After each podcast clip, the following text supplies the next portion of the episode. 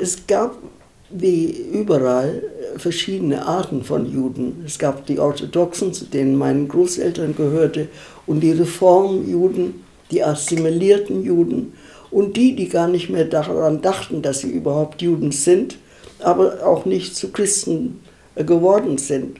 Die 1924 geborene Ruth Weiß erzählt von ihrer jüdischen Kindheit in Fürth. Dort ist sie aufgewachsen, bevor sie als Zwölfjährige 1936 mit ihrer Mutter und ihrer Schwester dem Vater folgte, der bereits nach Südafrika emigriert war.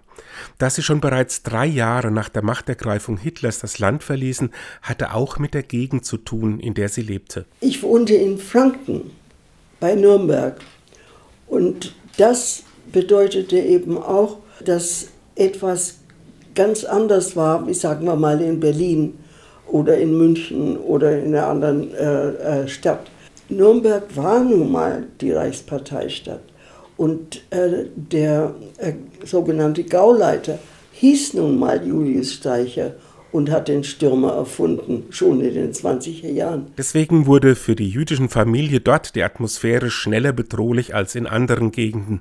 Als jüdische Beamte entlassen wurden, griff das auch sehr schnell auf die große Nürnberger Spielwarenbranche über. Nachbarn wandten sich von den Juden ab, in vielen Geschäften konnten sie nicht mehr einkaufen. Gute Gründe, das Land zu verlassen. Das weiß heute aber sagt, dass der Nationalsozialismus kein speziell deutsches Phänomen ist, hat damit zu tun? Dass ich das Glück hatte, von einem Unrechtssystem in ein anderes zu kommen und dadurch erfahren habe, dass das sehr menschlich ist. Dass es nicht auf ein Land oder ein Volk bezogen ist, sondern das Böse kann überall sein, genau wie das Gute.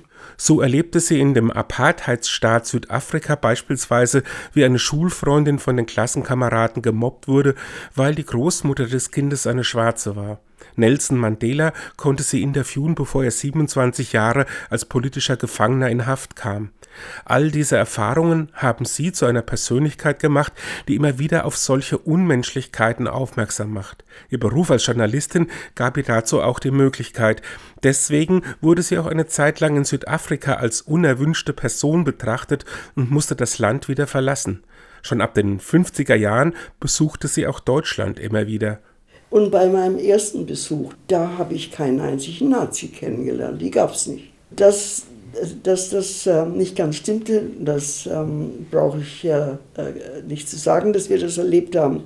Aber es war trotzdem interessant, mit den Nachbarn unserer, äh, meiner Schwiegereltern zu sprechen und äh, ihre Ideen und äh, ihre Rückblick auf die Nazizeit zu hören, auch wenn es nicht ganz ehrlich war, es war egal. Im Dialog bleiben mit allen Ansichten. Das ist der heute 98-jährigen Trägerin des Bundesverdienstordens ganz wichtig.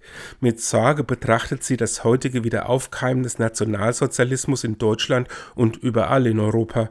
Sie glaubt, dass trotz aller ehrlicher Bemühungen die Vergangenheit immer noch nicht wirklich aufgearbeitet worden ist. Das, was damals war, ist doch irgendwo unterdrückt worden, weil es damals keine Nazis gab. Und ich verstehe das auch, dass es sie nicht gab. Es gab in Südafrika auch keine äh, Apartheid-Befürworter äh, äh, nach 1990 oder 94. Das ist menschlich.